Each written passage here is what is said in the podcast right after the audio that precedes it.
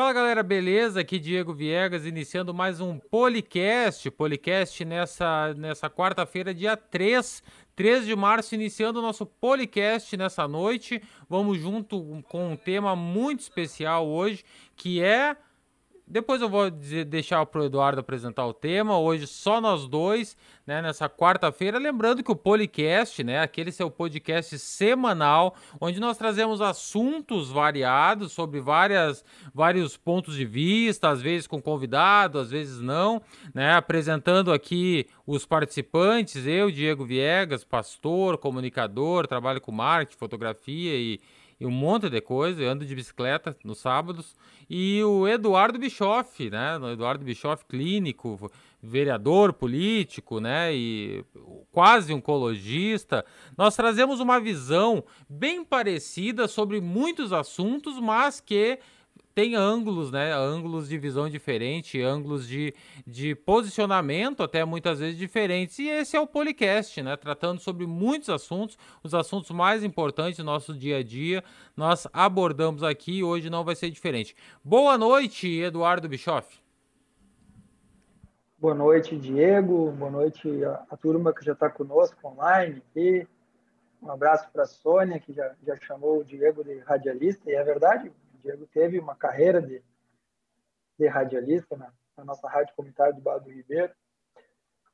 Como o Diego bem falou, né, o projeto é bem claro, a gente já está aí no 15 15, programa número 15 do podcast. O projeto é falar sobre assuntos diversos, uh, obviamente política, pelas atuações minhas e também do Diego, uh, obviamente assunto do momento, pandemia, que tem sido o assunto do momento semana após semana, né? E também já falamos várias vezes sobre questões de saúde, seja com médicos, com educadores físicos. Semana passada falamos sobre o desafio de reiniciarem as aulas, junto com a, a diretora da Escola São José, Gabriela, iniciarem as aulas no meio da pandemia, todo aquele desafio, enfim. Hoje a gente combinou, cada dois, três programas, a gente fazer um programa só nós dois, né, Diogo? Para falar sobre política. Né? A gente, de fato, agora tem o início do ano legislativo né, na nossa cidade. Ontem tivemos a primeira sessão ordinária da Câmara de Vereadores, do mandato novo, com os nove vereadores, dois reeleitos, sete novos. Aproveitando para mandar um um abraço e, e tornar pública o nosso apoio à vereadora Celiana, que está passando por um momento muito delicado na sua família, obviamente com relação à pandemia, Covid. Então, toda a força do mundo para nossa amiga, para sua família, continue contando conosco. E, enfim, a gente se programou né, para fazer um bate-papo descontraído e, como o Diego bem, bem falou, a gente tem visões parecidas em muitas coisas e diferentes em outras. Isso é contrastado pelas as nossas atuações de vida, né? O Diego é pastor, é, é fotógrafo, é formado em marketing, agora ele já foi radialista e agora está dizendo que, que anda de bicicleta, né? Então, eu vou dizer que eu estou correndo também. É. Faz três semanas que eu estou correndo, nos últimos dois dias eu não corri, eu sou um corredor. tá bom. Brincadeiras à parte, né? Pelo menos dessa vez o Diego não disse que eu sou oncologista, não sou, agora eu um terço da formação de oncologia já foi, Falta agora quanto? R2. Só mais dois anos. Né? Dois anos ainda para dizer que tu é quase oncologista. Dois anos aí para finalizar a oncologia. Já passei, claro, dois anos de medicina interna, um ano de especialização em saúde da família pela Unasus UFSPA e seis anos da faculdade. Estou formado há cinco, seis anos praticamente aí trabalhando e também tem a atuação política, né? tanto no mandato, na sessão legislativa anterior, em que eu fui vereador, presidente da Câmara, e hoje sou presidente do partido, do MDB da Barra do Ribeiro. Então, hoje a gente vai falar sobre o cenário político da, da nossa Barra do Ribeiro. Né? Teve sessão da Câmara ontem, eu sei que o, que o Diego pôde estar uh, tá está assistindo inteira a sessão. Né? Eu, eu, infelizmente, não consegui ver toda, vi trechos após, chamou a atenção uma série de coisas, mas a gente teve uma pauta bastante importante naquele momento, né, Diego? Uh, inicio pela questão do projeto de lei, oriundo do Executivo, de um crédito especial no valor de R$ 54.349, que tratou sobre informatização da estratégia de saúde da família. Eu tive a grata satisfação de, de concretizar, ainda que parcialmente, um sonho que eu sempre tive na minha vida de, de atuar enquanto médico no Sistema Único de Saúde da minha cidade. Né? Em 2015, quando eu me formei, não tive essa oportunidade.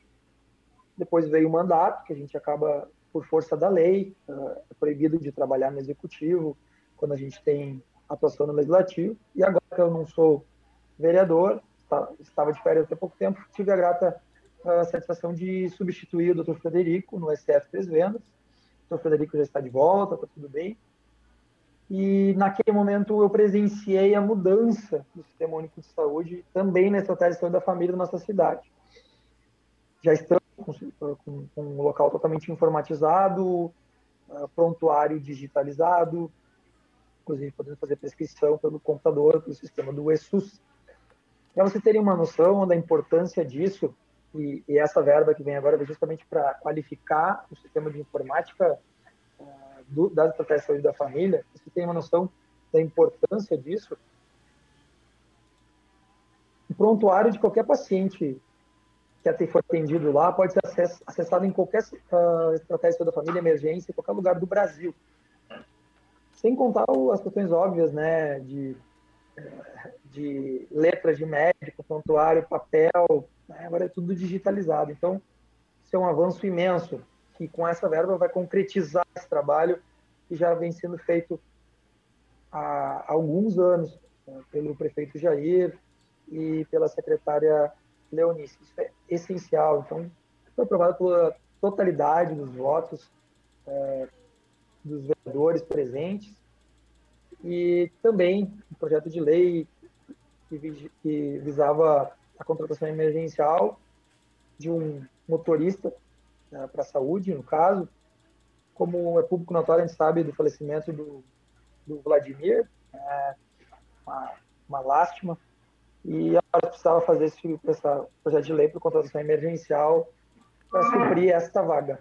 É, especialmente, né, Eduardo? Uh, é, é, é, difícil até achar palavras, porque realmente é, é, tu tem que substituir alguém por falecimento é triste, né? Na verdade, é, um, é uma coisa que ninguém ninguém esperava, mas especialmente pela atuação dele na saúde, né? Que ele tava atua, ele atuava é, na, na Secretaria da Saúde, então é algo que realmente ficou fica a lacuna além do pessoal profissional dele mas da, do posto mesmo, né? Porque é um momento que nós não podemos dar. Não, a, infelizmente é um momento que a saúde não pode ter, ter, ter, ter menos um, né? Qualquer. Todos que faltarem na saúde hoje são muito importantes. É, é, em todas as áreas, né? A gente sabe que da, da, da, da, crise momentânea que estamos vivendo na saúde e, e um dos fatores importantes para essa crise é o, fator pessoal, né? De ter profissionais, de ter pessoas atuando, né? É, casualmente, eu falei para ti antes de a gente iniciar, né? Vira e mexe, a gente entra na questão da pandemia, né? A gente vai, a gente vai falar fui... mais, eu acho, né? É, casualmente hoje eu fui convocado, convocação do Ministério da Saúde e do Hospital São Lucas da PUC para, em alguns momentos da minha residência de oncologia, eu saí da oncologia e cobri a UTI do Hospital São Lucas da PUC. É, bem. Muito bem falar que falta de profissionais já está acontecendo.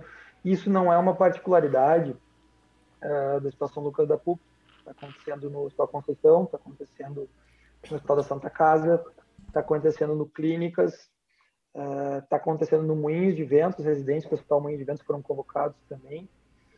E também no Hospital Mãe de Deus. Então, o Brasil Conta Comigo, que é o programa que a gente participa, agora está cobrando a nossa doação enquanto profissionais de saúde para, em momentos que a gente não está na residência médica, a gente fazer plantão lá. Sábado, tá?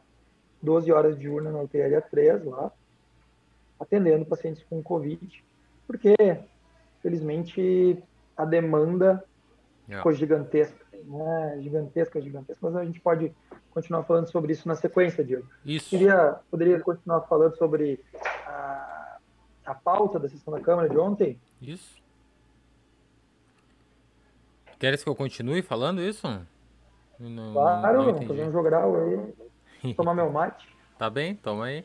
Não, e aí tu falasse então da, dos dois projetos de lei, né, o 06 e o 07, e aí nós tínhamos algumas proposições, né, uh, as proposições 02, 03, 04, 05, 06 e 07, uma do vereador Jorge Leandro Caldas pedindo informações que se oficie a Corsã. Isso é uma pauta importante mesmo, é, se, é, sobre o reservatório de água, né, da, que a Corsã está em vias de, de, de, de, colocar na nossa cidade, no bairro Mate Doce, né? Estava ali o reservatório. Eu acho que em algum podcast nós já tocamos nesse assunto, mas eu não me lembro, Eduardo.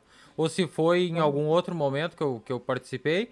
Mas, mas o reservatório ele estava ali na, na, na, na, na Mate Doce, né? E, e ele foi necessitado, foi solicitado que fosse feita a retirada dele, porque em outra cidade já estava tudo pronto já. Aqui nós tínhamos o reservatório, mas não tínhamos terreno, estrutura, algumas coisas nesse sentido. Em outra cidade, se eu não me engano, da Serra Gaúcha, nós tínhamos tinha tudo ao contrário, tá? Tinha terreno, tinha estrutura, tinha tudo pronto, só não tinha a, a o reservatório. Né? Mas essa, essa retirada ali, ela se deu mediante compromisso da, da, da companhia de água e esgoto, né? para, que, que o compromisso que retornasse e fosse instalado. Né? Então ele pede ali ah, informações, né, e tal, é, é, oficia Corsã referente ao reservatório, e eu acho que isso é uma pauta de extrema importância especialmente para a nossa comunidade. Né? A comunidade ali do, dos bairros que não tem reservatório e acaba tendo dificuldade com o abastecimento de água, né, Eduardo? Certeza, a pressão né, da água no bairro, e especialmente quando falta luz, né, a, tipo, a rápida falta de água é consequente a isso. Corsã e, e Bado Ribeiro é sempre motivo de muita polêmica, né? Ah. A gente tem toda aquela questão da. O vereador Everton citou ontem. O vereador Everton é. citou na Câmara a nossa, nossa Avenida Visconde do Rio Grande. Toda aquela polêmica que iniciou no, no com o governante anterior, lá, de questão da, contra, da, da, renovação do contrato de serviço de água pelo município com a Corsã, condicionada a, a tratamento de esgoto, que, que anda lentamente, né? E depois a questão que acabou acontecendo na avenida. Mas nem tudo é ruim, né? A gente teve a oportunidade de, depois de 26 anos praticamente de, de luta da comunidade, trazer água para o bairro Passo Grande. Né? Em 2017, quando eu era presidente da Câmara, a gente fez uma audiência pública no, no Colégio Pinós para tratar disso e, felizmente, aí no, no final do ano passado, a água foi ligada, pelo menos do lado do município, do bairro, do, bairro do município, mas ainda falta ligar para o lado após a BR-116. E isso também vale para o Mato Doce e para as Três Vendas. Né? Acabou acontecendo uh, uma certa demora por parte da Corsã, da questão da, da liberação de terreno, a dificuldade de conseguir um terreno de doação do município, da ação do município para a Corsã, para a ligação dessa caixa, e nesse meio tempo a Corsã, a própria Corsã, requisitou o reservatório de água, mas foi levado para a Serra Gaúcha, e agora a gente já tem a ação realizada, enfim, e o vereador com toda com clareza e, e acertadamente está solicitando informações para a Corsã de quando vai vir o reservatório. Isso está garantido. Né? A questão é quando. A parte do município foi feita agora tem que ser instalado o reservatório ali para dar mais qualidade é, de abastecimento de água para os munícipes, especialmente da Mato Doce e da Extremosa ali, que, que moram uh, mais perto. É. Proposição número 3 também do, do vereador Jorge Leandro Caldas, pedido de providência que o Executivo Municipal estude alternativa para minimizar a velocidade dos motoristas, seja através de lombadas, redutores, placas, na rua Sim, Simval Simval Off Pereira, né? nas proximidades da pista do skate ali, né? Na Tangará, no bairro Tangará. E eu, eu, eu, eu acho que, e aí eu, eu falo, depois tu fala, Eduardo, eu acredito que não só é, é, o, tem que tomar cuidado com as palavras, né? Na realidade, mas a, a gente tem uma dificuldade na Barra do Ribeiro, né? É, muitas vezes os nossos motoristas se passam em velocidade, se passam até mesmo em sinalização, né? Então, esse tipo de coisa. Então, é, é, é às vezes uma consciência também pessoal, né? Uma consciência do, do motorista, uma consciência daquele que está tá dirigindo, de saber que a gente está é, numa cidade pequena, numa, em avenidas que ah, os ciclistas, os transeuntes estão passando, né? Então essa, essa dificuldade ela se apresenta, né? É aquela. Ali é a rua, para quem não conhece, é a Rua da Câmara, né? Faz é. esquina com a Avenida de São Rio Grande. E realmente ali dá para. Engata uma primeira, que nem eles brincam, ali da, do começo da Tangaraí vem, né? E, ali é muito perigoso. Agora, especialmente, não se pode, né?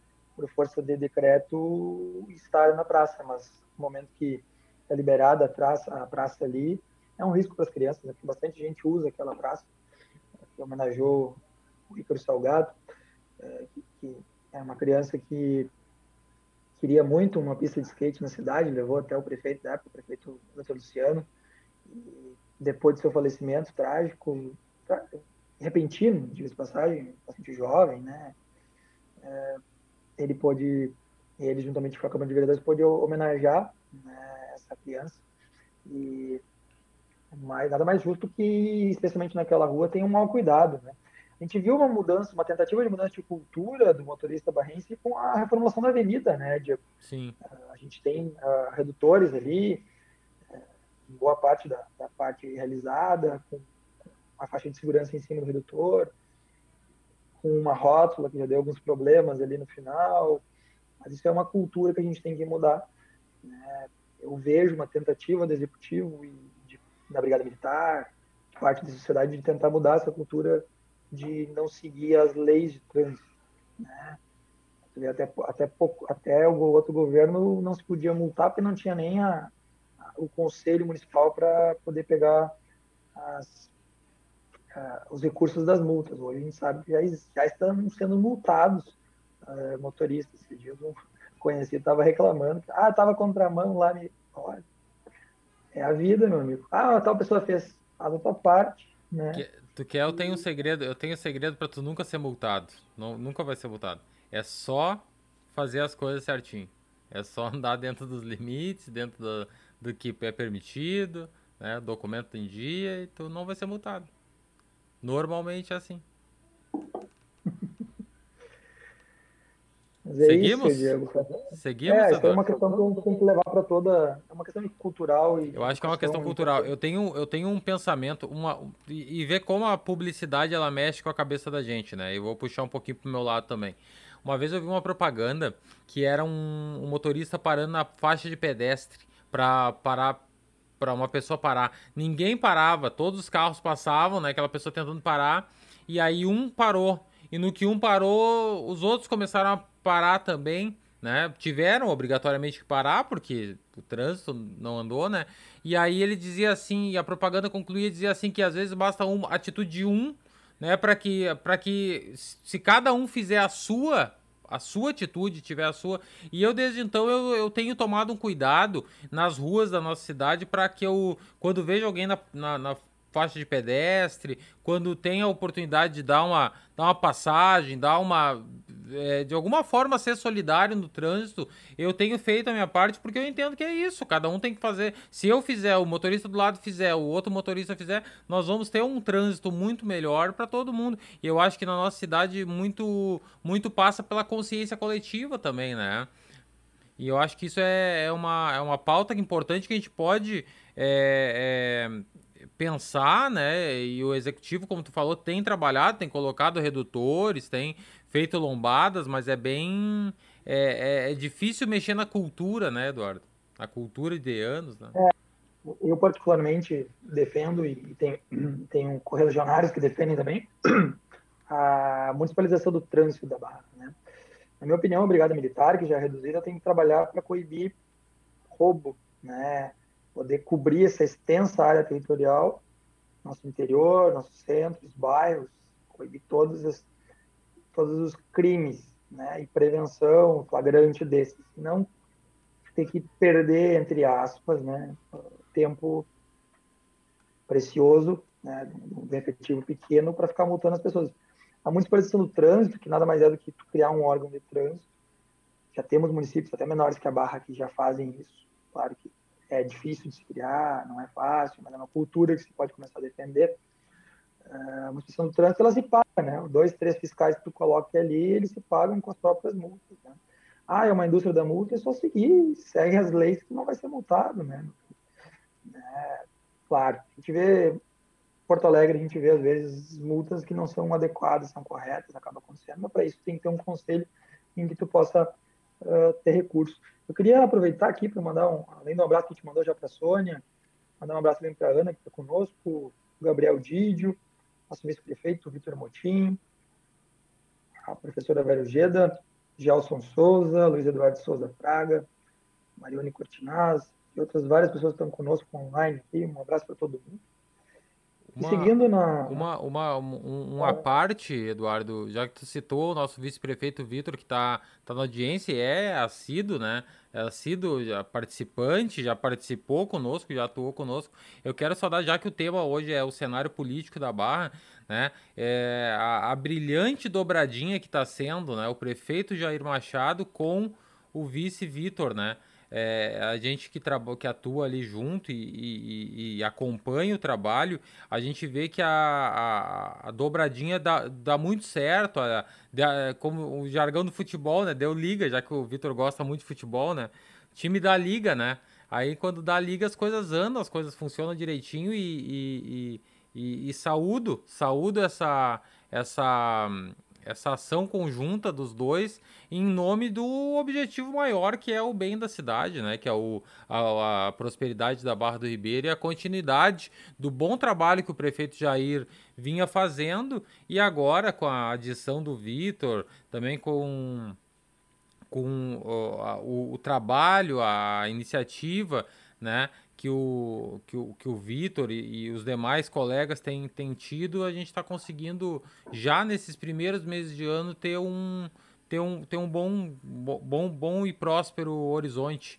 É, se não fosse a pandemia, se não fosse as dificuldades é, sanitárias que estamos tendo, eu tenho certeza que a Barra já estaria é, caminhando né, num, num, num rumo melhor.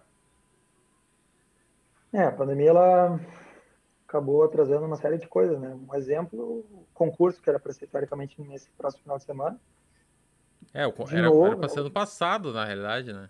É, o objetivo. No passado, é, acabou não acontecendo e, e, outras coisas acabam trancando, né? A questão do CAPS AD está mais trancado pelo Ministério justamente por pela questão da pandemia e outras coisas acabam não funcionando porque trabalhar em home office é, é diferente. É diferente e a alocação dos recursos e, e a vontade dos gestores está toda voltada para o combate à pandemia, com algumas exceções que vocês sabem bem. Né?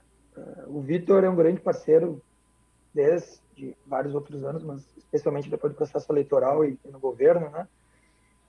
Uma pessoa leal, trabalhadora, querido, e é um dos poucos é, que nos assistem assíduos gremistas roxos que nunca reclamou uh, do horário que a gente está fazendo, que casualmente hoje. Mas hoje não tem jogo, né? Vira e mexe, a gente marca no dia do jogo.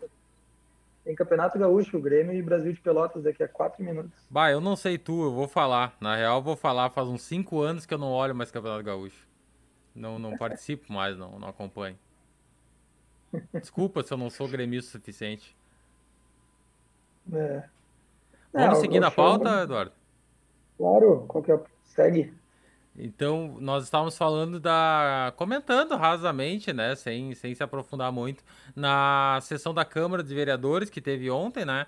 É, e para quem entrou agora, né? A gente, isso é jargão de rádio, viu, Eduardo? A gente fala, foge do assunto, quando a gente volta, a gente tem que dar uma puxadinha no assunto principal para o pessoal que entrou agora entender. Né? Então, nós estamos falando das proposições, já citamos a, a, a, os dois projetos de lei, já citamos algumas proposições. Agora, seguindo aqui, o vereador Jorge Leandro Caldas, ele dispõe isso aqui eu achei interessante demais, assim, eu acho que é, ó, dispõe sobre políticas públicas de juventude a criação do conselho, é, Conjuve, né, do Conselho Municipal de Juventude. É, os conselhos, né, Eduardo, eles são, e eu gostei muito da fala da, fala da vereadora Kátia ontem, ah, ela disse que é nos conselhos que a maioria das coisas nascem, né, é nos conselhos que as ideias surgem, é nos conselhos que as necessidades se apresentam, né? E ali nos conselhos é, é que as políticas públicas, elas realmente elas têm um start, né? E nesses conselhos, e hoje nós temos na Barra Conselho Municipal da Saúde, Conselho Municipal da Cultura, né? É, outros conselhos também que, que, que, são bem atuantes, né? E, e eu acho que eu penso que trabalhar o tema da juventude é algo importante e, e, não vai deixar de ser apreciado, né? Até porque é, é, é, um, é uma faixa etária que ao, ao longo dos anos se apresenta com muita necessidade, especialmente em época de pandemia também, né? As escolas muitas vezes estão é, não, não podendo atuar com os alunos presencialmente, então existe um, existe uma lacuna de certa forma, né, Eduardo? Com certeza, com certeza, Diego. Mas seguimos, né? Seguimos firmes, fortes aí, né?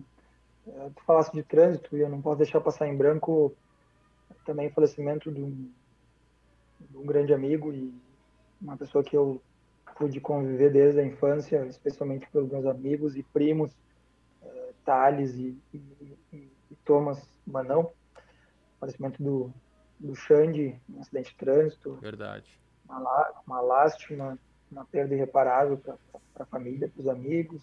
Estou bastante chateado com isso que aconteceu e queria eh, externar aqui publicamente minha condolência para a família eh, dele, também para todos que estão, estavam e, e, participavam da vida dele, né? especialmente os irmãos uh, e, e, os filhos quatro filhos que ele, que ele criou. Enfim, é, é, a gente vive num momento, né, Diego, que está quase virando uma. Eu já faço oncologia, né? Estou acostumado com tragédia, entre aspas, né, Diego? Mas é, os últimos dias têm sido muito pesados com relação ao aumento das tragédias, né?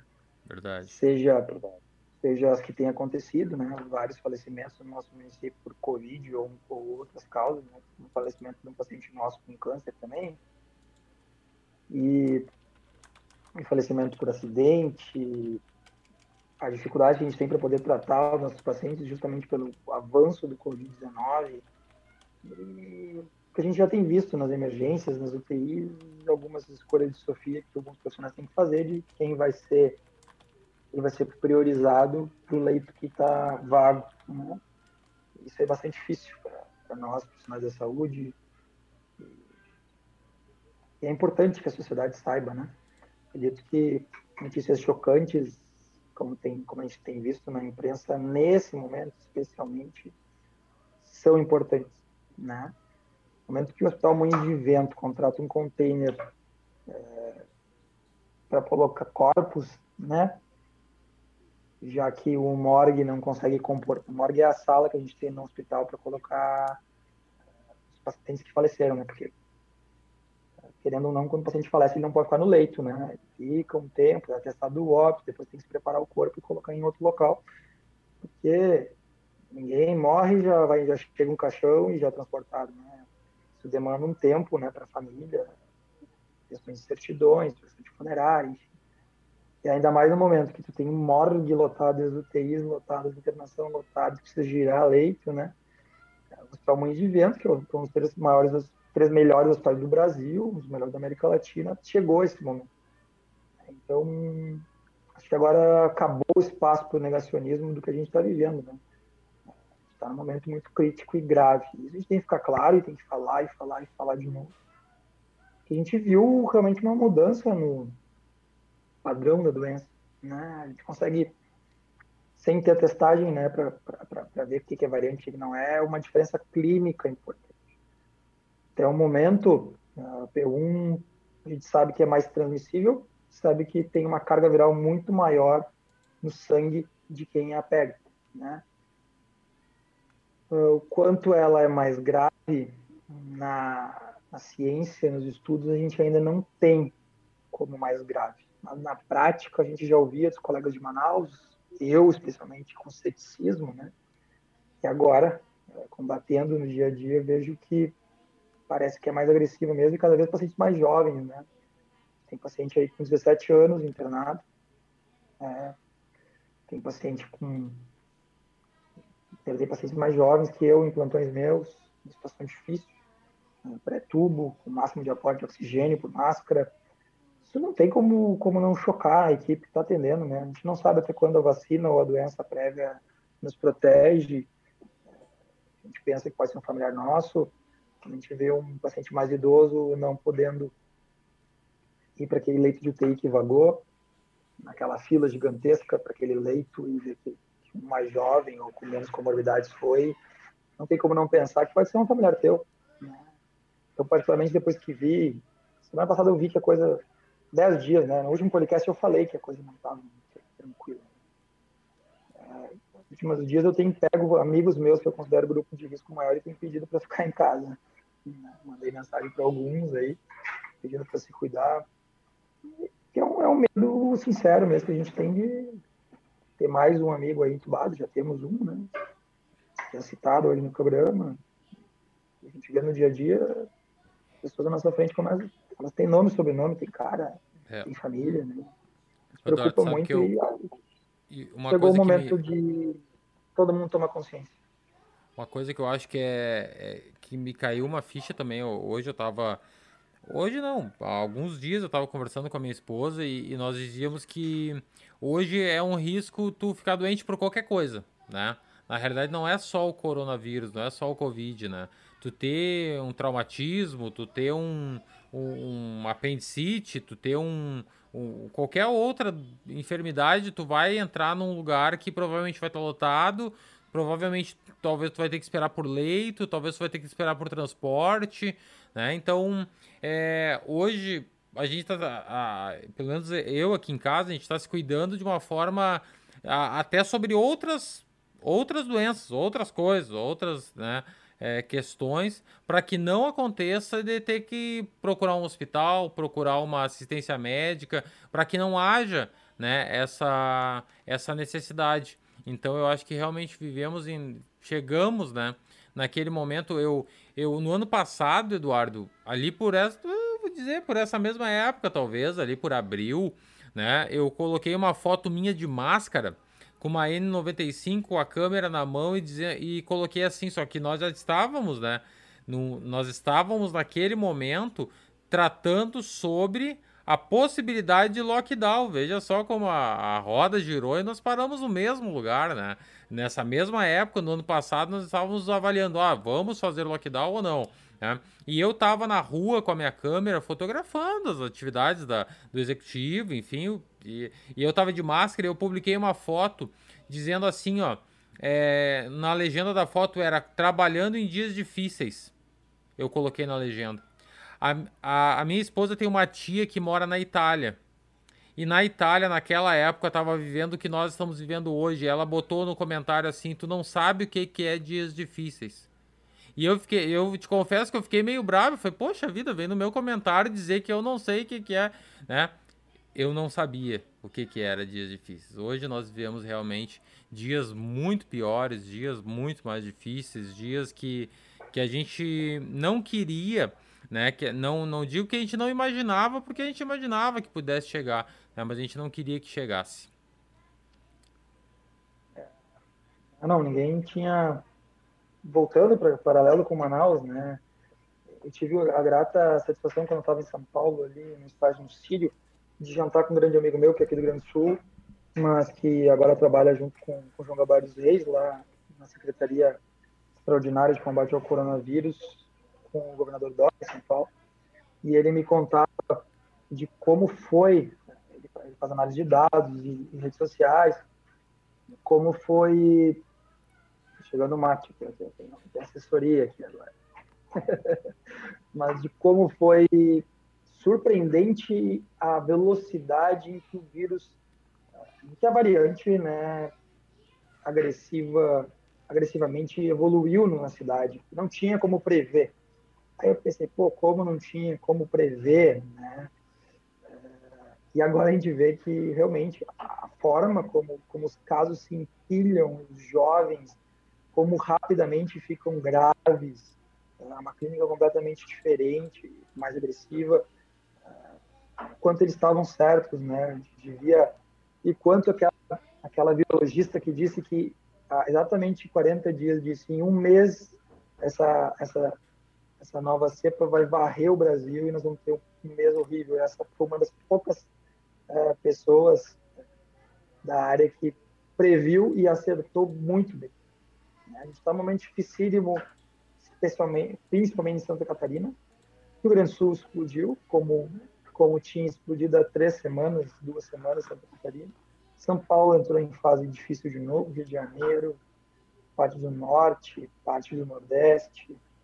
Então, a gente, aquele raciocínio de transportar paciente de um estado para o outro se vai, né? Alguns possam dizer, ah, o governador aceitou os pacientes de Manaus e isso foi uma forma de espraiar. Não podemos dizer isso com toda clareza, mas eu posso dizer que a mensagem que se colocou para a população no momento que tu aceita pacientes de outro estado foi uma mensagem negativa. A população pensou, está tudo bem, está tudo ótimo, estão pegando paciente de outro estado, vida normal. Né? Mas, uh, e agora a gente está num momento muito difícil. É, nós tivemos agora, né, Eduardo, o, o, falando, falando em mensagem, né, eu, eu, acabei de receber uma mensagem num grupo aqui. Uh, é difícil a gente falar de print assim, né, mas é tá se falando assim, tá se falando assim, ó, o litoral norte gaúcho vai parar, lockdown. É que os prefeitos de, do litoral norte estão defendendo o lockdown. Só que a sim. 40 dias atrás, a pauta era outra. É, eram os prefeitos do litoral norte dizendo: não, não, vamos liberar porque nós, nós vamos cuidar aqui, nós vamos colocar fiscalização, nós vamos colocar. E não foi o que se viu, né? Infelizmente, é, as cenas da praia, cenas de Capão da Canoa, cenas de, de outras cidades, né? E, e, e, era marcante, assim, porque eu, eu normalmente eu acordo cedo, né? Normalmente eu, eu, eu, eu faço algumas atividades importantes para mim na, na primeira, primeira hora mesmo. Então, quando dá o, o Bom Dia Rio Grande, a TV tá ligada. E todo dia no Bom Dia Rio Grande era cenas de aglomeração, cenas de aglomeração. E não é aglomeração assim familiar, aglomeração de é, não, era festa na beira da praia, era festa de gente e tal. E é aquilo que tu falou, Eduardo, é a mensagem que se passa, né? No momento diz, não, não, vamos liberar as praias, a orla, porque não sei o que, porque dá, porque tá, né? Automaticamente tu tá é, incentivando, né? A gente, a gente tem uma série de setores econômicos que sofreu muito com essa pandemia. Ninguém mais do que o setor de eventos, que até hoje não voltou. Eu que, é, eu que o fale, eu que o diga. É, o setor de turismo tenta voltar, claro que muita gente ainda está se cuidando e acaba não viajando, enfim, mas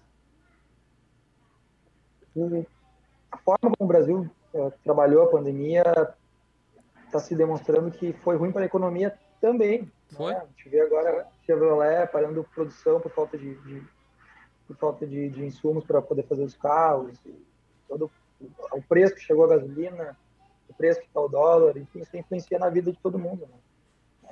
Tá difícil comer para muita gente, né? A falta do auxílio emergencial, uma série de outras coisas. Justamente no pior momento da pandemia no Brasil e é. vai da contramão do resto do mundo, né? Hoje, 1.900 mortes em 24 horas. Recorde do recorde. Porto Alegre, o recorde do recorde. Estado, o recorde do recorde. Tu falou da questão da, da, do litoral norte. O litoral norte foi o primeiro a, a explodir né, o número de leitos de UTI. A gente já estava recebendo, sexta-feira passada eu recebi, no Hospital da Restinga, paciente de Imbé, é, mal, chegando mal ali, porque não tinha leite de UTI na praia. É, e ali, rapidamente, as emergências todas lotando também. A gente vê um cidadão aí que fez um vídeo no Moinhos recentemente, querendo mostrar que não tinha ninguém lá. É as barracas foram fechadas nos hospitais porque eles mostraram que era um problema para o hospital. Você não tem leito lá dentro para dar oxigênio para o paciente. não tem leito de UTI. Cara, como é que tu vai ficar atendendo os caras na porta e não vai dar assistência? Eles fecharam. A realidade é que todas as emergências estão hiperlotadas, muito acima da sua, da sua capacidade. As UTIs já estão completamente lotadas e não tem como criar e criar e criar e criar e criar mais. Né? Momento que Sim, falta pessoas, né? Falta material humano. Né? No momento que tu convoca residentes que tiveram medicina interna, convoca, obrigatório, fazer delay, né? Para trabalhar nessa, nessa frente. A gente estava até pensando, daqui a pouco a gente vai ter que parar com a quimioterapia. Querendo ou não, o setor de quimioterapia, eles são os últimos a parar, mas daqui a pouco vai precisar, porque é um lugar que poderia receber pacientes com Covid-19. Então, agora é o momento que, de fato, a gente está vendo as pessoas deixando de ter tratamento adequado por causa do vírus. É, a gente está basicamente atendendo Covid. Estava né? numa, numa emergência esses dias, com vários, muito mais lotado do que, do que o normal, e tinha um infartado que não era Covid, o resto tudo era Covid. Positivo confirmado ou por confirmar. Então, agora sim é um momento que a gente se preocupa muito. Não tem profissional de saúde que não está literalmente apavorado. Tem medo o pessoal está com medo de, de, pegar de novo, está com medo de ter doença. Tem colegas que já estão se contaminando, mas parece que a vacina, não tem dados concretos, mas parece que a vacinação está protegendo eles, não estão fazendo doença grave, fazendo sintomas leves e ficando em casa. Mas já tem gente se contaminando, então é muito preocupante. Né? Mas para sair um pouquinho, e, e me desculpa se, se, eu for grosso com isso, né, Diego, mas acabei de receber num grupo aqui uma paródia Bem-aventurados os que andam de festa em festa em plena pandemia, porque logo verão o Senhor. Teimosos, 14 e 20. É a, é a paródia que eles fazem aqui. Então, o, o, talvez o reflexo. Fala, conclui. Talvez o fato de terem muitos jovens agora pegando a doença seja por alta exposição viral, né, de não estar se cuidando também. Talvez seja isso. Não, e é quantitativo, né? É matemática, na realidade. Muitos jo é, jovem não pega, jovem não tem sintoma, jovem não tem aquilo. Até que muitos tenham o vírus. Porque no momento que milhões de jovens tiverem o vírus, alguns poucos milhões vão ter sintomas graves, alguns poucos vão morrer, mas é que poucos numa escala de milhões, né? É matemática. O Eduardo, o, o, o, o Flávio, doutor Flávio da Costa Vieira, diretor do grupo, do presidente do conselho da Unimed de Porto Alegre, ele fez um desabafo hoje na Gaúcha, que eu, na, na Rádio Gaúcha, né, eu tava ouvindo, e ele e ele começou a falar e eu e, e a gaúcha ela, ela assim como eu, eu trabalho com duas telas aqui, né? Então eu sempre estou trabalhando em alguma coisa e a segunda tela tá na tá em alguma outra função, né? E ele estava falando ali, eu ouvindo daqui um pouco o, peso das palavras começaram a me chamar a atenção e eu parei o que eu estava fazendo, comecei a ver. E ele falou algumas coisas importantíssimas e, e, e de, de extrema importância, mas o que o que foi a chave para mim eu sempre gosto de fazer comparações e comparações com o futebol é muito fácil de fazer porque o futebol ele é parecido com a vida em quase tudo, né? E ele disse assim: a, a, a, a situação que nós estamos vivendo hoje não tem VAR para quem está habituado com futebol, VAR, né? A, o, o, árbitro vai lá, apita o pênalti, marcou errado, vai lá na televisão, olha, volta e desmarca e diz que não foi nada. Nós estamos vivendo uma situação que não dá tempo de, a vida, a vida ela não tem VAR, frase dele, né? Então não tem como voltar atrás. Morreu e diz, bah, é verdade, não era, não era. Não, morreu, depois que a pessoa morrer. Infelizmente não nós não temos a, o retorno, não, né? Tem, não tem nem VAR descalibrado, né? É. Mas uma, uma coisa que me chocou bastante, isso na questão da, da oncologia, né? Tem, tinha um paciente internado para realizar uma cirurgia com intuito curativo. Rosane, ontem nós falamos aqui sobre isso. Né, intestino com metástase no fígado, né, cara? Quando é metástase, dependendo do tamanho, a gente pode operar o fígado com fins curativos, né? O paciente pode ser curado dessa parte. O paciente que já tinha tido um câncer no intestino, já tinha operado, ele estava internado para operar o fígado, teria fígado suficiente para continuar vivendo normalmente curado. Só que ele ficou vários e vários dias marcando a cirurgia e não podendo realizar, porque não tinha um leito de UTI para o pós-operatório, é uma cirurgia grande chegou um momento que, que se botou na, na, na, na, balança, né, o risco e o benefício de estar tá lá esperando, esperando, esperando, e especialmente o risco de fazer e não ter um leito de UTI para uma cirurgia de grande porte. Aí se optou em reunião multidisciplinar por não realizar a cirurgia. Né? Se optou por realizar a quimioterapia para tentar segurar pelo menos a doença, talvez reduzir ainda mais o tumor, com o risco de não funcionar, aumentar e talvez no futuro o paciente não ser mais curado. Né? Isso é reflexo da absurda internação de casos por Covid-19. Então, a mortalidade aumentar, já está aumentando na nossa região, não é reflexo nesse momento ainda para se dizer que a cepa é mais agressiva. É simples fato de que não tem leito para tratar as pessoas de forma adequada. Né? A gente precisa profissional adequado para tocar uma UTI ou um técnico de enfermagem com informação que tenha experiência nisso para um paciente, um técnico para um paciente, um fisioterapeuta para cada cinco para poder fazer as coisas ali, um médico intensivista e enfermeiro e outros profissionais. E quando a gente precisa pronar o paciente, que é uma situação bem comum no Covid-19, que é justamente deixar o paciente respirando de, com a barriga para baixo, que acaba ajudando na ventilação nesses casos, é uma, é uma, uma atividade que muitas vezes precisa de oito profissionais para fazer. E demanda tempo e muito arriscada, porque tem muita coisa ligada no paciente. Imagina se tu vai conseguir fazer isso num lugar que estão tá as pessoas, o mesmo número de profissionais, acostumado a não, a não fazer isso, né? A gente já sabe que alguns medicamentos não, não é uma falta de, de vontade dos gestores de comprar, já estão faltando a produção dos medicamentos. Né? Bloqueador neuromuscular já está em, em redução. Há quem diga já que a gente tem que ter mais contingência com oxigênio, né? É o problema que aconteceu lá em Manaus. Então é uma coisa muito séria. É muito séria, a gente está só no início da, da, da piora absurda.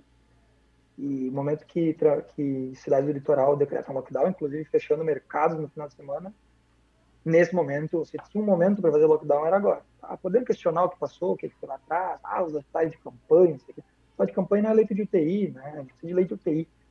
Leito de enfermaria a gente cria em qualquer lugar, a gente está criando dentro do centro estético, a gente está criando, como eu brinquei agora há pouco, né? E pode acabar acontecendo dentro do centro de quimioterapia, a gente precisa de uma parede, uma poltrona com oxigênio, pronto problema é quem está com alto aporte de oxigênio e está entrando em falência respiratória, precisa de um tubo, um ventilador mecânico, drogas uh, contínuas na veia e equipe que saiba fazer isso. E são poucas os profissionais médicos e, técnicos de enfermagem, fisioterapeutas que sabem fazer isso bem, que têm experiência. Já eram poucos antes desse boom. Agora imagina com o boom, a gente vai começar a fazer o possível com o que a gente tem. Né? É uma guerra literalmente funcionário de guerra. Todos os hospitais são funcionários de guerra. Mas uh, acredito que, especialmente a Secretaria de Saúde de Porto Alegre e, e a Secretaria Estadual de Saúde, uh, coordenadorias de saúde, os hospitais, tanto filantrópicos quanto o Sistema de Saúde 100% e privados, estão conseguindo muita dificuldade de se adaptar para esse momento. Só que só que já estourou do, do, do que é tolerável. Né? E se piorar ainda mais.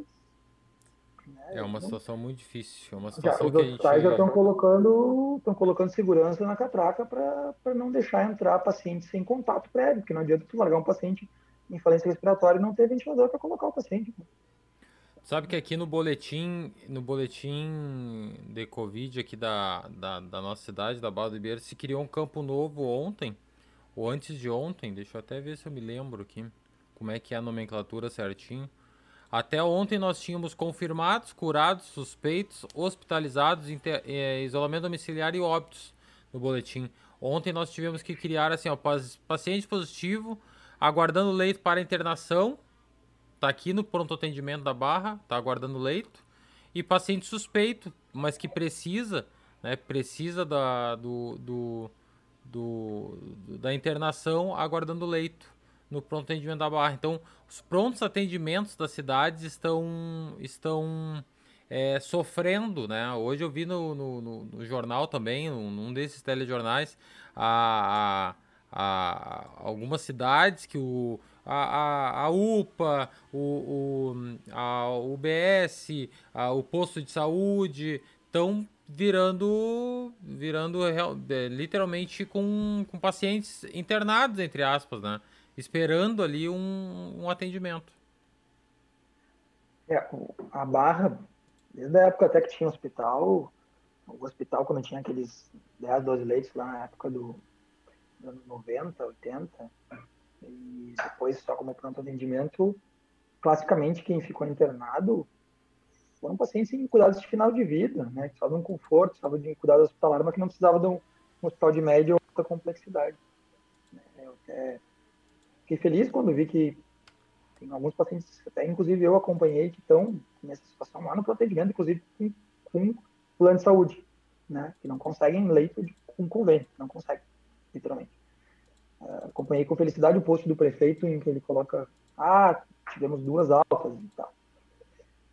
Porque eu nunca podia imaginar que a gente ia ter sete pacientes internados no nosso pronto atendimento, né? Inclusive, é. aí que estão há cinco, seis, sete dias lá.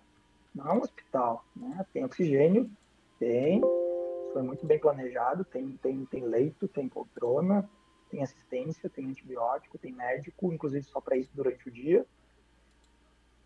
Mas é inimaginável, né, fazer isso. Né? É, e, e, e se saudar, né, se tem alguma coisa a se saudar nisso, o trabalho, né, da Secretaria da Saúde em prol do atendimento de Covid, né, que vem sendo ao longo do ano passado e desse ano, de alguma forma exemplar, assim, no que, no que se diz respeito a fazer o que se pode com o que se tem à disposição, né, então realmente é um a Secretaria de Saúde, as demais. E, e, e, também cito não só a Secretaria de Saúde, porque tem um, é, é, um, um, corpo é, do Executivo Municipal que atua no Covid, não, que não atua necessariamente na Secretaria de Saúde, né? O pessoal da orientação, o pessoal das, da, da secretário Gelson, o secretário é, Carlos Rutkowski, próprio secretário Cuca na, na obra, que auxilia a secretária Andréia lá na assistência, né? São vários secretários, o secretário Alexandre, que atua ali na administração, né? Então são secretários que, que se envolvem direta e indiretamente, né? Com a, atuação secretária Carla lá na educação, que está se desdobrando também, né? Então, são, são, são, é, é, um corpo que se une em prol de um trabalho, né, Eduardo? E, e esse trabalho, graças a Deus, ele, é, ele tem sido com êxito dentro da necessidade, dentro da possibilidade, queríamos nós não ter que estar tá fazendo isso, né? Mas, infelizmente, nessa situação estamos. É, a gente enquanto, profissional de saúde também, enquanto, enquanto político, em alguns momentos a gente, é acionado para tentar ajudar as pessoas. Né? Chamou muita atenção, eu até brinquei com alguns amigos deputados meus, no momento que eles. Foi eh, uma matéria, o Zé Oliveira, praticamente uma reclamação dos deputados dizendo: Ó, oh, não estou conseguindo ajudar as pessoas que me procuram por leitos. Como se leito, leito, leito Sistema Único de Saúde devesse passar pela mão de deputado para se conseguir, né? Na realidade, eles reclamando que eles não conseguem ajudar as pessoas, mas que não tem, está esgotado completamente. Né? Infelizmente, não é o momento para ter qualquer outro tipo de doença, né? Covid também não, mas se tu tiver um infarto agora, tu, tu não vai ter assistência adequada. Tu precisar de uma cirurgia, muito menos, né? Uma cirurgia de grande porte, muito menos ainda, né? As equipes estão todas voltadas para atendimento ao, ao coronavírus, né? E todos os hospitais, inclusive o Mãe de Deus, o Mãe de Deus, estão tendo dificuldade pessoal. Então não adianta ah, e, e recursos infinitos de leitos de UTI, material, tu não vai ter gente para fazer, com qualidade. E sem qualidade também. Né? Não tem gente, não tem. Ah, importa gente, porque médicos sem fronteiras, isso não existe em lugar nenhum. E se a população não entender isso nesse momento, aí, aí enfim, esqueçam, né?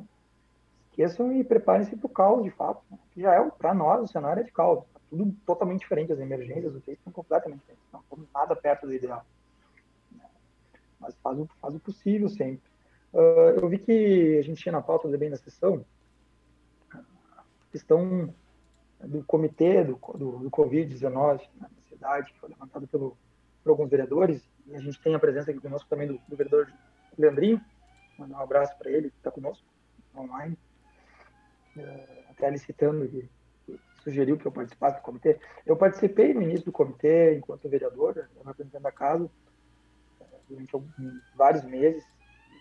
Depois se passou para o presidente, é, que, hoje segue como, como representante, pelo que eu sei, o mesmo presidente, João Francisco Cal, é, João Francisco é, Feijó.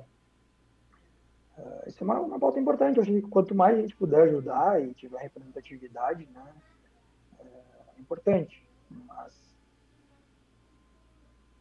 cada um fizer a sua parte, seja no comitê, seja fora do comitê, com a sua base, com seus amigos, com sua família, reverberar o caos que está, uh, todas as emergências e internações e UTIs e a dificuldade para poder ajudar os outros doentes agora, de fato, por causa da pandemia, uh, já vai ser meio caminho, né? Quem sabe a gente pode ver aí nos próximos dias, pelo menos, uma estabilização na curva. Sabe? Quem sabe daqui a um mês, seis semanas, como foi em Manaus, a gente começar a reduzir casos de novo. É, infelizmente, é um caminho muito difícil. O... Tu citasse o, o, o vereador Jorge. Nós citamos ao longo da, da do, do programa, né? é, nas proposições, mas, tá, mas nos comentários aqui agora, ele também que está assistindo, ele colocou aqui a respeito dos cultos, né, da, nas igrejas, missas e, e, e, e tudo mais, né, e, e, é um gancho importante para tratar sobre esse assunto, porque eu, como ele, ele coloca ali que acha contraditório, eu, eu concordo, eu, não, não, não sou a favor, inclusive como falo como pastor, né, pastor da Igreja Assembleia de Deus de Barra do Ribeiro, a nossa igreja que está com os cultos suspensos desde desde a semana passada, eu acho, desde a segunda-feira passada, desde o dia 22, se eu não me engano, ou 21, não me lembro bem. Mas já estamos, quando a gente viu que realmente a, a situação estava, de certa forma, periclitante, a gente entendeu, o pastor Paulo Terra sempre foi muito prudente com relação ao, ao Covid-19, sempre atuou muito no, no, sentido de prevenção, no sentido de, de organização. Quando estávamos tendo culto, sempre o, a, os, os cuidados e os meios de higienização e prevenção sempre era a pauta primordial na, na, na nossa atuação. Mas né, ele entendeu e, e, nós, em conjunto, como um acordo, concordamos que, que, que, que os cultos seriam suspensos e ainda estão, né?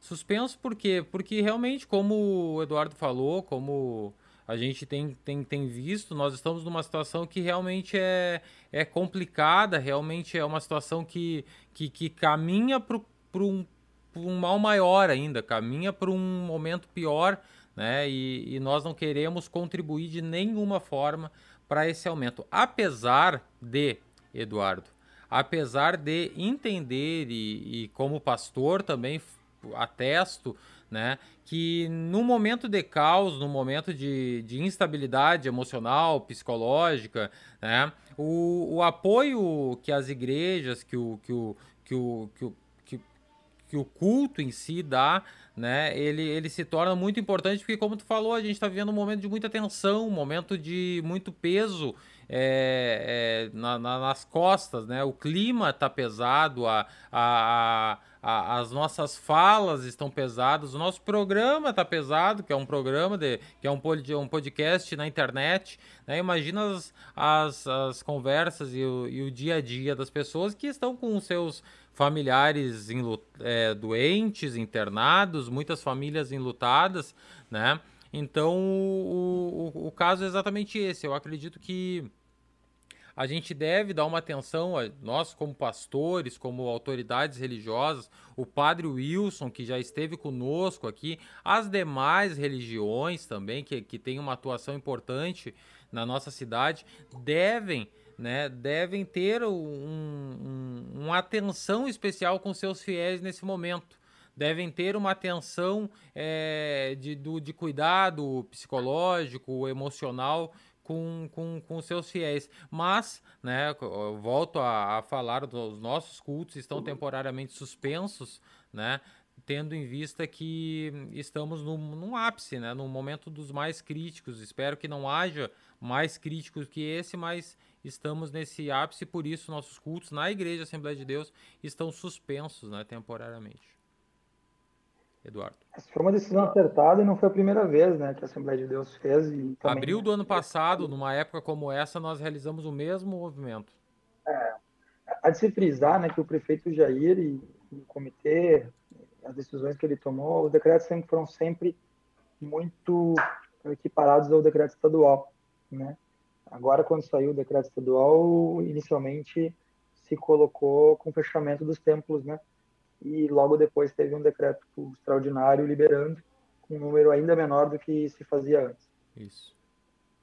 Esse é um assunto polêmico, né? Eu acho que, assim, é, alguns dizem que política e religião não se, não se discute. Eu acho que política tem que se, se discutir, sim, muito. Mas a religião, a gente tem que respeitar a crença das pessoas e, e quanto isso pode mudar a vida das pessoas. A religião, o ato de, o ato de, de estar no templo com seu, seu pastor, ou o que seja. O, né? o ato de cultuar.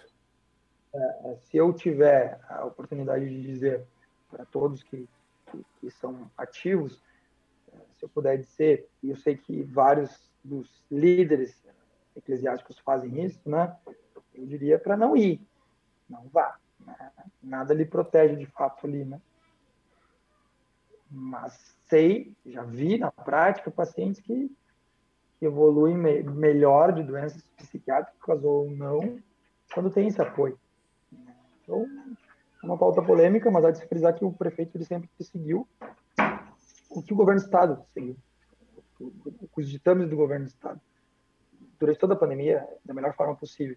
E outra coisa que é interessante, ficou bem claro, o combate à fiscalização nesse momento, às aglomerações e, aos descumprimentos aos decretos, nesse momento eles estão muito mais voltados para a Brigada Militar. Inclusive, fiquei sabendo que vão chamar mais é, corpos de segurança para tentar, os concursados, para tentar coibir isso. E a gente vê que desse, dessa, dessa, nesse momento existe uma, uma vontade do comando, né, de fazer isso. E aí ficou mais fácil, né, de realizar essas operações, né, com a Polícia Civil, com a Polícia, com a Brigada Militar, não com dois, três fiscais que a gente tem, por força de lei, poucos, que possam fazer essas ações de conscientização. Então, naturalmente, a coisa uh, fica um pouco mais uh, fácil de realizar. Mas é claro que a gente entende plenamente o sofrimento de uma série de famílias que vivem têm o ganha-pão do seu trabalho, né? É um ano nessa situação das bandeiras, enfim, abre, fecha, fecha, abre. Só que a gente, se em algum momento a gente tinha que fazer lockdown, é agora. Né? Ah, vamos dizer que não tem nenhuma evidência que isso funciona. Só quem fez estudo fez estudo capcioso, o contrário, né? Porque na verdade funciona. É uma coisa lógica. Né? Se tu manter as pessoas mais em casa e, e, e se mexer, e andarem menos, vão conviver com menos pessoas e vão ter menos chance de pegar o vírus, principalmente de assintomático. Mas aí, no momento que a gente via, três, quatro semanas atrás, algumas pessoas contaminadas andando na rua, né? a gente viu. Né? Então, assim, a consciência coletiva, ela tem que nascer agora. Se não tinha antes, vão ter que, vai ter que nascer agora se não pela força de segurança, pelo que for, porque está morrendo muito mais gente agora e por falta de assistência adequada. Isso é fato. Eduardo, o, e, e aqui eu acho que a gente já está se caminhando para o final, né, Eduardo? Já passamos, ultrapassamos a, a, a barreira do, dos 60 minutos já, né? Uh, mas eu, eu trago o exemplo da cidade em que nasceu o, o famigerado coronavírus que, que, que da, novo, né, o novo coronavírus, que o coronavírus já existia antes, mas o novo, né, e, e a cidade de Wuhan, em, na China, que, que vendo esses tempos, e há um tempo atrás a gente acaba tendo que. Eu sou muito curioso, né, Eduardo? Tu me conhece, então eu acabo indo. É, é, eu, eu, já viu um gato quando pega o fio do novelo? Ele vai puxando e vai puxando. Eu sou mais ou menos nessa linha, sabe? Então eu tava olhando ali sobre a China, sobre é, é, algumas cidades e Wuhan é uma cidade que, para os padrões da China, ela é uma cidade média, mas ela é maior do que São Paulo, que é a nossa maior cidade, né? Então é, é uma metrópole, né? É uma metrópole. É, é, não é das maiores da China, mas é uma metrópole. Milhões, milhões de, de habitantes. E, e me chamou a atenção a matéria que eu vi por último agora, que eles não têm uma morte mais, pelo menos, né, o que é o que dizia a notícia, né, eu tento não, não duvidar da, da, da imprensa profissional, né, uh, mas é, a, a, a, notícia dava conta que desde abril do ano passado eles não têm nenhuma morte por coronavírus, por Covid-19. Então, é, eles já estão afrouxando os protocolos, já tem show de música ao vivo, já os restaurantes estão atuando normalmente, uh, os espetáculos, casa de teatros, cinemas, shoppings, praticamente vida normal. O que me chamou a atenção é que o consciente coletivo daquela cidade faz com que o uso de máscara virou um padrão Virou um completo padrão na cidade. Então o, o, jornalista ia filmando as ruas e avenidas e 100% da população usando máscara. 100% da população usando máscara. Criança, jovem, idoso, adolescente, é, mulher, homem, todas as, as categorias. Tá? É, e, eu acho que é essa, essa virada que não está dando, essa virada que no Brasil falta e essa virada que muitas vezes a gente, a gente deixa de ter né? a parte do cidadão, a parte da comunidade, a parte do, do, do, do consciente coletivo. Né? Se nós caminhássemos pelas ruas das nossas metrópoles e víssemos todo mundo de máscara, pelo menos uma certeza a gente ia ter. Todo mundo está no mesmo, mesmo ideal. Todo mundo está no mesmo espírito. Todo mundo vai pegar o vírus? Não. Todo mundo vai deixar de pegar? Talvez não né? mas mostra que todo mundo está imbuído. Hoje, a taxa de, de. Como é que é quando a pessoa fica em casa? Reclusão, pode ser, reclusão social, né? A taxa de reclusão da, de, de Porto Alegre hoje, segundo a, a, a imprensa, estava em 30%, quando no ápice da, da reclusão tá, chegou a 70% lá em abril do ano passado, né, por aí. Então, se no, no ápice da crise nós estamos tendo um mínimo de reclusão, né? Eu entendo que a culpa ela deixa um pouco, claro, não vou tirar, né, a culpa da, da do, do, governo federal, a parcela de culpa do governo estadual, né, a parcela de culpa da, de, de, de, sei lá, de todo mundo, mas eu acredito que é, é pessoal, é eu que tenho que me cuidar, eu tenho que cuidar da minha família, eu tenho que pensar nos meus, eu tenho que pensar na minha mãe que é idosa, eu tenho que pensar na minha, nos meus sogros que são idosos. Né? E no momento que a gente não tiver, enquanto nós não tivermos essa, essa, esse pensamento e todos nós tivermos esse pensamento, eu acredito que a gente vai ter, continuar tendo dificuldades. Desculpa se me alonguei. Não, falou muito bem. Concordo plenamente, Diego. quando a gente politiza uma situação como essa, né, seja por lado que for, só tem a perder, né? Só tem a perder. Quando os nossos líderes pregam coisas que a gente sabe que estão fazendo mal para a população, a gente só tem a perder. Mas a sociedade que é responsável, né? Por tudo. Né? Os políticos estão com mandato eletivo, numa esfera que seja, são estão lá por voto popular, né? então não deixam de ser reflexo da sociedade. Congresso Nacional, Senado Federal, presidente, governadores, prefeito, vereadores, estadual, governador, enfim. Então, agora é a hora de cada um se cuidar e cuidar dos seus. Né? E tu falasse bem de, de Wuhan, né, onde começou tudo, ao que tudo indica. Né? Mas gostaria de lembrar de, de Nova York, né? mais de 80% da população vacinada e a Broadway, né? Nova York é a capital do mundo, praticamente. Né? Acho que só quem não pode ir para lá agora provavelmente sejam os brasileiros. Né? Os outros já podem ir para lá porque estão ah, com pandemia relativamente mesmo, controlada. Na real, nem queria mesmo.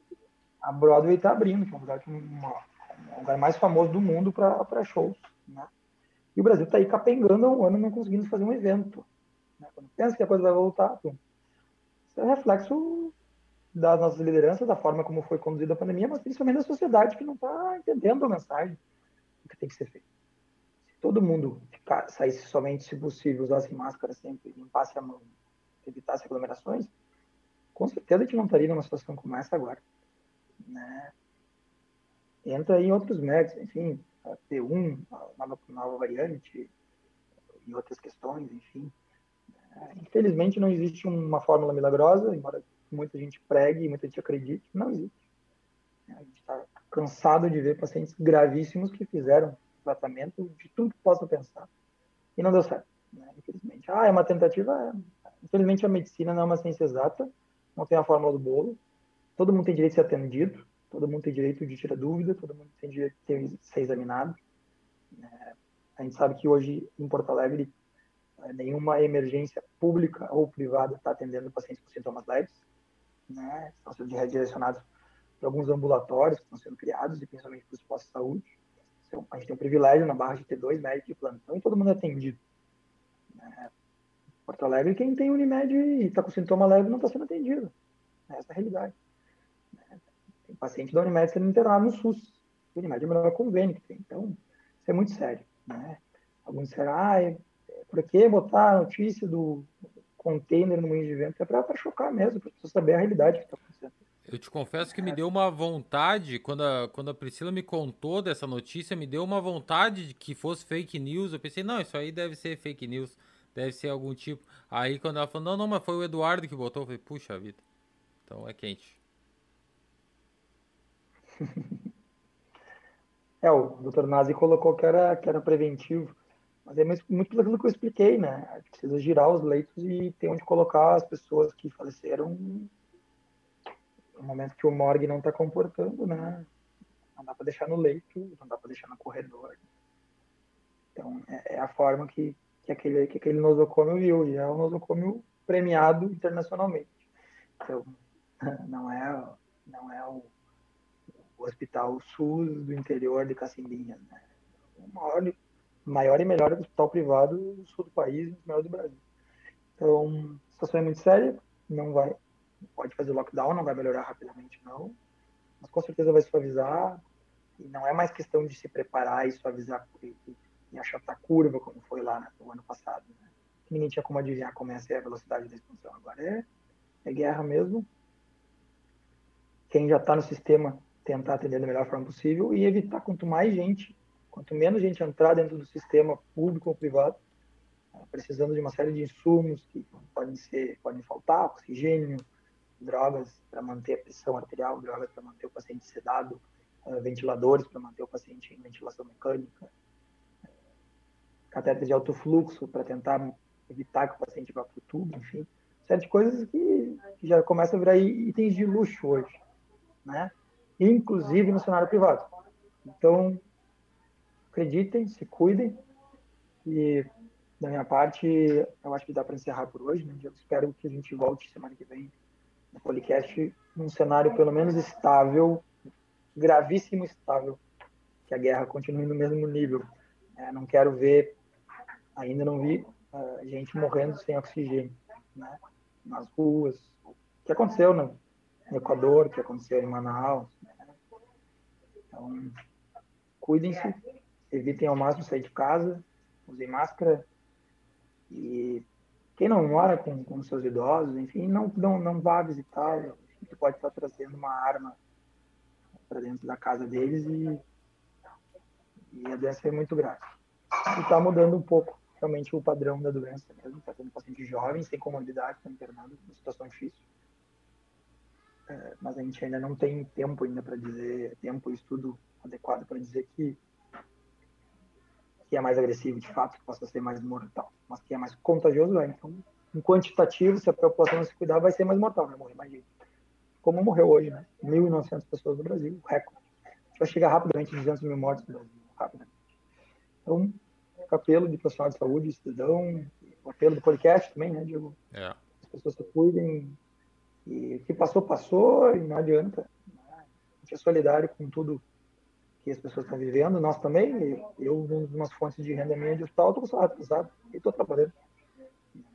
Guardado as proporções. Então, vamos à luta, todos juntos, cada um fazendo a sua parte e torcer para que a coisa melhore.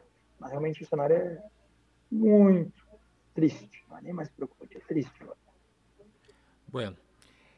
Então esse foi o podcast de hoje, podcast que trouxe comentário político aqui da nossa cidade, Barra do Ribeiro, uma visão também é, sobre a pandemia, porque não tem como desassociar e também não tem como não deixar de falar, porque é o principal assunto do nosso dia a dia, da nossa, da nossa cidade, do nosso estado e do nosso país. É que vivamos dias melhores, Eduardo, que dias melhores possam chegar e que nós possamos ter podcasts mais amenos, menos tensos e com temas mais tranquilos e mais suaves. Por hora, seguimos com esse, seguimos que é o que nós temos. Ah, vou pedir para o Eduardo depois, Eduardo, depois que nós terminar aqui, porque não dá mais tempo, nós já estamos esguelados no tempo. Tu responde a Ivone no comentário, por favor, porque ela fez uma pergunta, não vamos deixar a pergunta no vácuo, né? Mas depois tu pergunta. A Ivone ali, ela perguntou se, se, se, com relação ao colapso, se a gente seguir a bandeira preta seria o suficiente para desaliviar as UTIs. Quer responder rapidinho? Ah, sim. Eu acho que apenas uma semana seguindo que teve de bandeira. Não, mas ninguém disse que vai ser apenas uma semana, né? A gente tem a bandeira preta há uma semana em todo o estado e ninguém acredita que não vai estar preta de novo nesse final de semana, ou quem sabe até com, com restrições mais severas, né? como a gente está vendo alguns municípios que optaram por isso, né? por realizar lockdown total, inclusive mercados que vão fechar final de semana no litoral. Então, não acredito que vai suavizar com uma semana, não, não acredito, acredito que com duas semanas a gente pode medir alguma coisa, né? Estava até ansioso para ver os números de hoje, ainda não vi os números de hoje, esperando uma esperança pequena, mas esperando que, que a curva pare, não ficasse mais assim, começasse a ficar assim. Né? Prática, a gente vê que cada plantão está faltando material, aí bota material, material uh, técnico, mas o pessoal não tem mais. Então, a gente está trabalhando, já trabalhava muito, está trabalhando quatro, cinco vezes mais. O reflexo está aí. Né? Não tem como tu dar uma assistência 100% adequada para as pessoas se tu não está com a equipe adequada também. Então, acho essencial que a vacinação caminhe a passos largos, seja com a vacina que for. Né? A gente teve aprovação no Congresso Nacional uh, de compra de vacina por parte dos setores privados e também dos municípios e estados. Existe um burburinho de que o governo federal vai vetar, isso é um absurdo. Né? No momento que o governo federal não dá o aporte que deveria, e não dá, ah, é o país, um dos países que mais vacinou no mundo. Para isso vale a proporção, né? Para isso o pessoal não, o pessoal vai para o número absoluto, não pensa na proporção. Na parte da mortalidade, eles, eles dizem que tem uma mortalidade é, proporcional é, menor que a Europa, mas a Europa é um, é um, é um continente muito mais idoso. Se ajustar para a idade, morreu muito menos gente lá. Então, a gente não tem nada para comemorar na pandemia aqui no Brasil. Essa, essa, essa ideia esdrúxula de contar o número de recuperados também não tem que se comemorar isso. Tem que comemorar quem não pega, quem possa se vacinar e, e tem que comemorar a redução do número de mortes diárias, e a gente não tem isso há um mês, né? Tá, tá só piorando. Então, vai à luta e eu tenho certeza que a forma de, de suavizar isso é a vacinação. É a vacinação. Como eu falei, te vê algumas pessoas vacinadas pegando a doença, mas tudo leve. Não vi ninguém internado. Então, realmente, tudo parece, o que os estudos diziam, acontece. As pessoas vacinadas, elas têm doença leve. É o que a gente quer. Né? A gente não quer que as pessoas morram. Né? Então, é, é, é, a forma. Então, vindo mais 100 mil doses da Pfizer, um milhão de doses da Pfizer, mais não sei quantas milhões da Coronavac, do que vier, né? o Tinic, parece que pode vir também. Da forma que vier, tem que vir, tem que ser aceito e ninguém tem que ser dono disso. Seja o governador Dória, seja o presidente Bolsonaro. Né? A vacina tem que chegar o mais rapidamente possível para todo mundo. Né? Há quem diga, há quem já defenda dentro do meio científico com a mudança de, do padrão da doença que se deve se vacinar os mais jovens agora, porque é, na realidade, é, é, é, um tema difícil, eu não domino nada, não, não, não, domino, não, não sei nada de medicina, mas eu vi uma infectologista dizendo que talvez quando chegue no final da vacinação total da população, já, já a vacina não sirva mais, já tem que ser outra vacina, porque muda, né? Enfim, não sabemos, né, Eduardo? Podemos encerrar, Eduardo Bischoff? E... Muito obrigado a todos que assistiram, muito obrigado a todos que comentaram, que participaram de alguma forma do nosso podcast. Saudar o Eduardo Guimarães, nosso amigo, né? Eduardo, doutor Eduardo, é, advogado também, né? E, e, e, amigo nosso, tá assistindo e comentando ali no, no nos comentários do, do ao vivo. Muito obrigado a todos. Assista os cortes do podcast no Instagram e no Facebook diariamente. Todo dia sai um pedacinho do que a gente fala aqui né? Os melhores momentos a gente lança diariamente no Instagram e no Facebook. E esse esse vídeo completo vai estar no nosso canal do YouTube dentro de alguns minutos. Então, é, assiste lá, compartilha. Se tu tem canal do YouTube, te inscreve lá, não custa nada, né? Curte, compartilha e a gente vai se ajudando nesse, nesse sentido. Voltamos na próxima semana, na próxima quarta-feira, provavelmente, é, com mais uma edição do Policast. Por hoje é só, por hoje, boa noite, tchau. Obrigado, tchau, tchau.